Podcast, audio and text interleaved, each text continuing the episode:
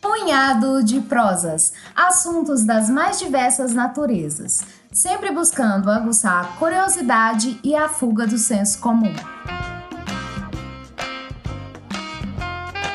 Olá a todos, eu sou o João Paulo, este aqui é o Punhado de Prosas, o podcast de três amigos que apreciam a prosa livre e democrática. Hoje vamos falar um pouco mais sobre economia, mais precisamente sobre a sua maior essência, a escassez. De maneira geral, todas as questões e todos os problemas econômicos decorrem dela, da escassez, ou seja, os desejos e as necessidades das pessoas excedem as suas disponibilidades de recursos para adquiri-los. Dessa forma, se impõe a habilidade da escolha, ou seja, a capacidade das pessoas de forma racional, isso é, pensada e planejada, optar pela melhor cesta de serviços e produtos disponíveis, tendo em vista os seus recursos. Aqui é importante registrar que quando usamos a palavra racional, isso não quer dizer um único caminho. Cada um tem a sua racionalidade. Para muitos, é melhor ter uma casa própria bem estruturada e um carro velho. Para outros, é melhor nunca terminar de fazer a sua casa, mas sempre trocar de carros. Portanto, a racionalidade aqui não é de caminho único, mas é a racionalidade dentro da percepção de cada um. A primeira escassez, que é comum a, todo a todos nós, é o tempo. Dessa forma, aqui já se impõe a primeira escolha.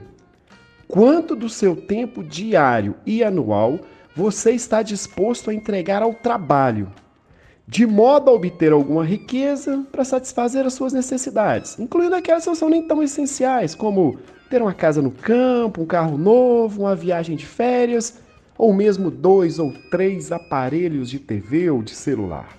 E aí, quanto tempo você entrega ao mercado de trabalho para satisfazer as suas necessidades materiais. Você estaria disposto a entregar mais ou pensa em entregar menos?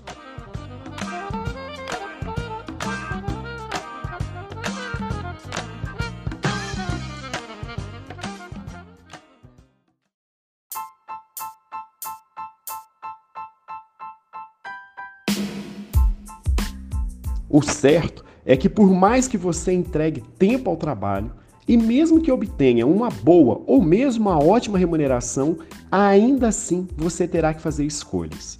Afinal, nunca haverá recursos suficientes para atender a todas as necessidades e caprichos de cada um. E se essas escolhas não forem bem feitas, os indivíduos estão vulneráveis ao endividamento ou mesmo à pobreza. Afinal, não são raras as crises do capitalismo que empurram muitos para o desemprego ou mesmo impõem uma brusca redução na renda. A dificuldade de fazer boas escolhas são grandes. Afinal, muitos de nós somos instigados pela publicidade e até mesmo por uma fé cega em alcançar algum nível de felicidade através da aquisição de mercadorias, a comprarmos cada vez mais, mesmo sem precisarmos ou nem mesmo podermos realizar tais diante das condições das finanças pessoais de cada um. Portanto, muitas são as pessoas que optam por levar um padrão de vida além da sua renda, ou, na melhor das hipóteses, no limite dela. Assim, a partir de um certo nível de renda, obviamente acima daquele que garanta as necessidades básicas materiais, a questão é mais como se gasta do que quanto se ganha. Um exemplo recente que ajuda a elucidar esse ponto é o que ocorreu aqui em 2019 em Minas Gerais, quando um alto funcionário judiciário reclamou que seu salário de 24 mil reais mensais era para ele uma miséria. Obviamente, tendo em vista a renda média do brasileiro, não é difícil perceber a falta de sensibilidade social e econômica desse membro judiciário. Todavia, se considerarmos todas as mercadorias que estão disponíveis, certamente 24 mil reais é pouco, da mesma forma que seria pouco um milhão de reais. Para perceber isso, basta contar os inúmeros ganhadores de loteria que morreram falidos, ou mesmo atletas de alta remuneração que quebram ainda jovens. Para melhor perceber isso, vamos ao exercício básico. Se você resolvesse contemplar todos os seus desejos de consumo, atendendo todos os seus bons gostos, de quanto deveria ser sua renda mensal ou anual? Para aqueles que apreciam vinhos, viagens, relógios, carros, bons restaurantes, iates, jatinhos e dentre outras inúmeras mercadorias disponíveis, este valor será estratosférico, praticamente inatingível, pelo menos para 99,9% da população mundial. Todavia, mesmo esse 01 certamente possui desejos que não podem ser atendidos, porque se fossem, certamente desestabilizariam todas as suas finanças, portanto, colocaria em risco toda a sua fortuna. Portanto, a escassez de recurso é uma realidade impositiva. Tanto é assim que um dos mantras dos especialistas em finanças pessoais, aqueles que orientam pessoas a adquirirem independência financeira ou algum nível de segurança econômica, é: sempre viva aquém do que os seus recursos possibilitam isso permitirá que você acumule algum capital e assim obtenha independência financeira ou algum tipo de estabilidade nas finanças pessoais. Da mesma forma que há escassez de recursos e necessidades de escolhas na esfera individual, há também na administração pública. Embora devamos aqui reforçar que, ao contrário se diz muito por aí, as contas públicas não são equivalentes às de uma família. Afinal, o Estado possui diversos mecanismos econômicos e financeiros para administrar a máquina pública que as famílias não possuem. Portanto, devemos perceber as contas públicas de uma forma mais complexa e, ao mesmo tempo, com maiores possibilidades de soluções para as crises do que as contas de uma família. Todavia, o fato é que a premissa da escassez se impõe também na esfera estatal. Na administração pública, a primeira questão é de quanto será o volume dos recursos disponíveis? A resposta a essa questão é política, pois se os recursos serão maiores ou menores, isso passará inevitavelmente pelo quanto será ou não cobrado de impostos e mais, de quem serão cobrados esses impostos. Quanto às escolhas, no caso, os investimentos e os gastos públicos, eles também são limitados. Afinal, por mais que o Estado arrecade, ele sempre terá um limite de recursos para investir. Dessa forma, terá que escolher, por exemplo, entre gastar mais com compras de armamentos para o Exército ou melhorar a oferta de saúde pública, dentre outras infinitas escolhas que se impõem aos controladores do Estado. E se há escolha a ser feita na esfera pública, há política.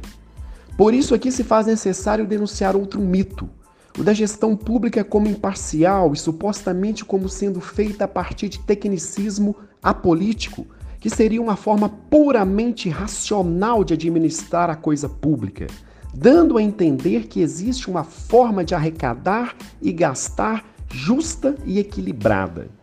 O quanto se arrecada e o quanto e como se gasta sempre será uma decisão política que beneficiará mais algum grupo ou classe social e será menos favorável a outras. Portanto, não há economia pública sem política, como alguns partidos novos no cenário partidário brasileiro atual tentam convencer a sociedade. Outro aspecto relevante de ser notado aqui quanto à administração pública, ainda mais em época de eleições municipais, Ainda temos 57 municípios brasileiros que definirão seus prefeitos agora em segundo turno. É em relação vem sendo chamado de populismo econômico.